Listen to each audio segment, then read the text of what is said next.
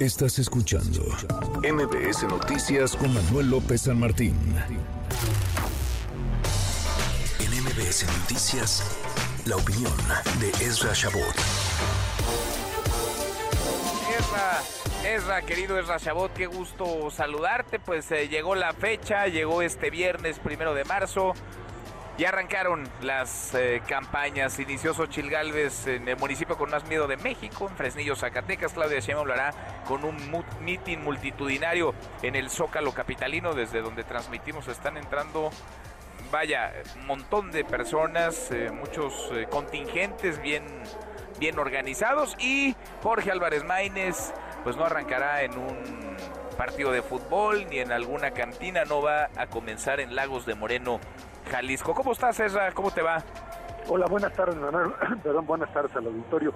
Sí, estás ahora sí que en el escenario de lo que será sin duda alguna el mecanismo más importante de detonación de la campaña de Claudia Sheinbaum, más allá de que existan formas de lo que se conoce como acarreo o como llevar a la gente con tortas y con dinero, lo cierto es que el aparato del Estado pues aunque López Obrador lea la ley que ha violado reiteradamente, es lo que le va a funcionar o una parte importante de lo que le va a funcionar. Y creo que la idea o este, este eh, eh, estas expresiones de Claudia Sheinbaum durante los últimos días, uno de moderar, por supuesto, el lenguaje, de acercarse a sectores de clases medias y de, eh, pues, el propio sector empresarial está intentando hacer lo mismo que hizo López Obrador en el 18, hacer a un lado el tema del miedo, porque eh, sin duda alguna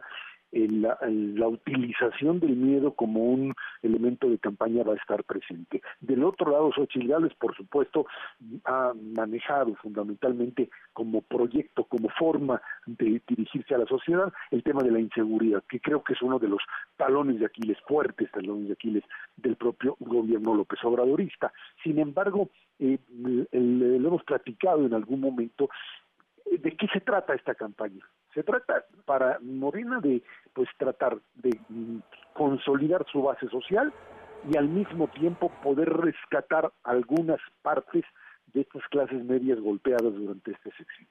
Esta idea de que pues puedo ganar porque tengo las encuestas a mi favor, esto le permite de alguna forma tratar de pues, tender ese tipo de puentes. Por el otro lado, Xochitl Gálvez lo que tendría o lo que tiene como disyuntiva es, por un lado, una amplio sin duda alguna amplia eh, alianza electoral, no solo partidaria, sino de sociedad civil, pero tiene que sacar a votar a la gente, tiene que convertir ese movimiento en un movimiento que a través de redes sociales, a través de jóvenes, puedan prender a una población que no está que no está hoy diciendo abiertamente que va a participar. Y este es uno de los de los eh, puntos fundamentales. Eh, las encuestas o eh, las encuestadoras siguen las serias siguen diciendo aquí hay un problema fundamentalmente de pues no de no respuesta sino de no poder llegar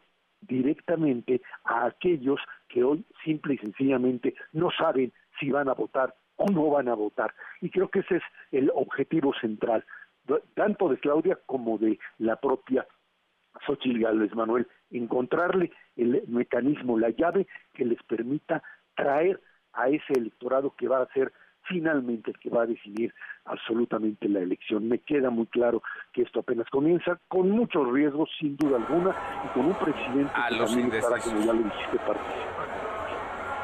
convencer a los a los indecisos, ¿no? Que son quienes inclinarán la balanza, ciudadanos libres que primero tendrán que tomar la decisión de salir a votar, hay que entusiasmarlos para que ello ocurra y segundo, salir a votar por quién y para qué, con base en qué ideas, en qué proyecto, en qué en qué propuestas. Pues arranca esto, es ya.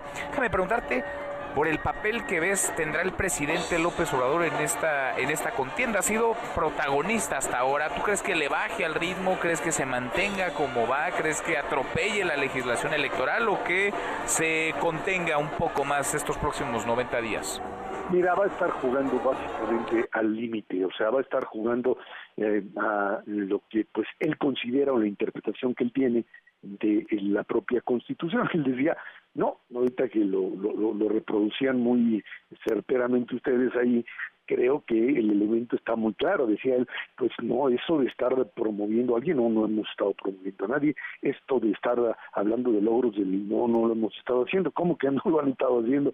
Ha sido la constante. El problema es con qué tipo de lenguaje o de qué forma disfrazar, darle la vuelta para seguir participando. Es algo que para él es incontenible, esta idea de separarse directamente de la lucha por el poder. Y eso es lo que en un momento determinado también a Claudia le puede pues eh, crear un problema, no solamente en términos legales, sino en términos de quién es el que está compitiendo, si es el presidente otra vez, o si es ella, o si los mensajes se cruzan, como ya sucedió con el tema de la Ciudad de México cuando López Obrador le dijo que estaba hamburguesada y que la derecha la había tomado, etcétera, y tuvo que salir Martí Batres a decir que no era cierto, porque si no, pues les echa a perder una buena parte de lo que sería este discurso positivo hacia la propia sociedad de que van ganando.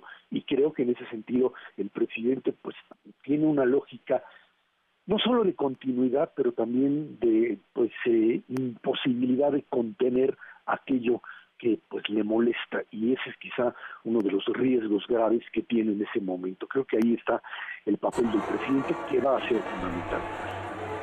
Lo veremos, César, lo veremos. Vamos a ver si se comporta, digamos, como jefe de Estado o si transcurren estos eh, días y los próximos 90 días de campaña lo observamos más bien como jefe de campaña. Abrazo, gracias, Ezra. Gracias, buen fin de semana. Buen fin de semana también para ti. Manuel López San Martín, NMBS Noticias.